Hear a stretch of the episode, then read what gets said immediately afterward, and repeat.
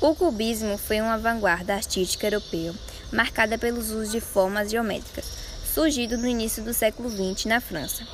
Esse novo estilo rompeu com os modelos estéticos que só valorizavam a perfeição das formas.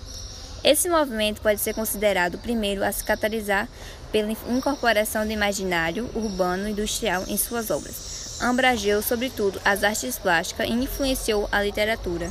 A origem do cubismo foi quando teve o surgimento da tela Les Demoiselles Andivon, As Damas de Andivon, do pintor espanhol Pablo Picasso. Essa obra apresenta influências visíveis das esculturas africanas e das pinturas do pós-impressionista francês Paulo Sener. Ao lado de Picasso, o pintor e escultor francês Georges Branque também foi fundador do movimento do cubismo. Fases do cubismo. O cubismo é dividido em três fases. Fase cezanista ou cezaniana, em 1907 a 1909. Também chamada fase pré-analítica, o nome já indica que esse período foi caracterizado pela influência dos trabalhos do artista plástico francês Paul Cézanne. Nessa fase, os artistas, os artistas, começaram suas experiências com as simplificações das formas e mais tarde passaram a representar as figuras dispostas em um mesmo plano. Era como se estivessem abertas na tela, vistas de frente pelo público ou hereditária 1909 a 1912.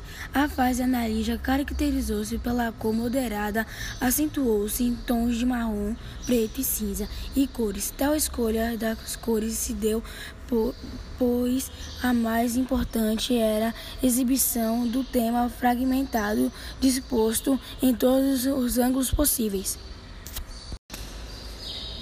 fase do cubismo sintético de 1911. O cubismo sintético caracterizou-se pelas cores mais fortes e um retorno ao figurativo na medida em que buscou tornar as figuras reconhecíveis novamente, mas sem voltar a um tratamento realista.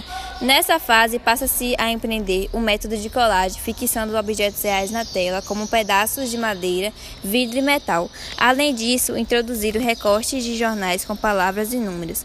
Esses recursos eram utilizados a fim de extrapolar os limites das sensações visuais que a pintura insinua, explorando o sentido do tato também.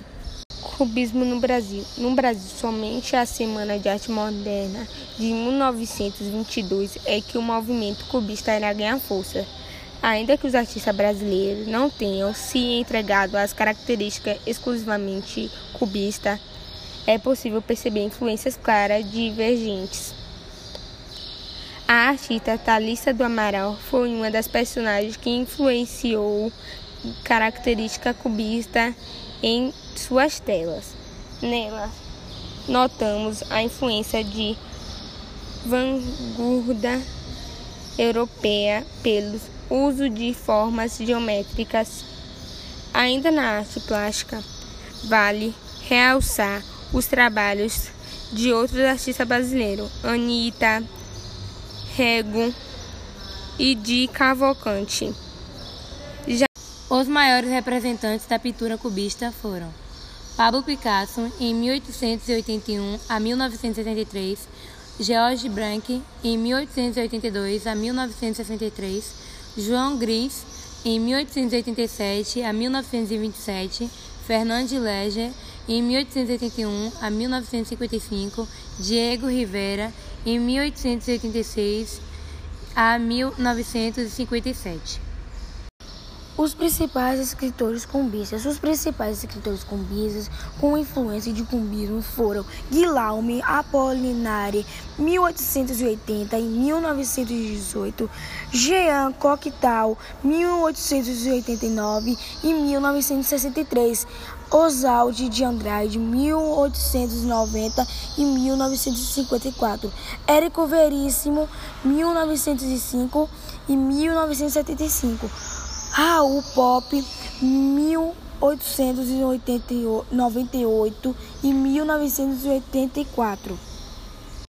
As principais características do cubismo. O cubismo é o consumo de teremos com tra tratamento geométrico das formas da natureza.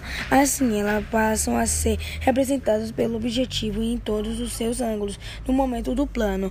A constituição de figuras de três dimensões poderiam, assim, as linhas retas modeladas basicamente com o consumo de cilindros e dada a geometricação das formas e volumes. Essa técnica que renuncia à perspectiva, assim como a claro Cubismo e ciência. No início do século XX, houve uma admirável convergência de saberes e interesses de vários campos do conhecimento. Nesse momento, a arte irá se colocar especialmente com o cubismo em sintonia com investigações cientistas de ponta que ocorriam na física e na geometria. Quando o cubismo rompeu com séculos de prioridade do uso da perspectiva na representação pictórica, acabou por conduzir as noções geométricas de Rape, poliedrons e multidimensionalidades. Isso permitiu aos artistas cubistas a formulação de conceito espacial até então inédito, a saber, a quarta dimensão. Nelas, prioridades espaço-temporais estão em afinidade com a teoria da relatividade em 1905 de Eisnet. Principais escultores cubistas. Os maiores representantes da escultura cubista foram Raymond Duchamp Villon, de 1873 até 1918, e Constante Brancusi, de 1876 a 1957.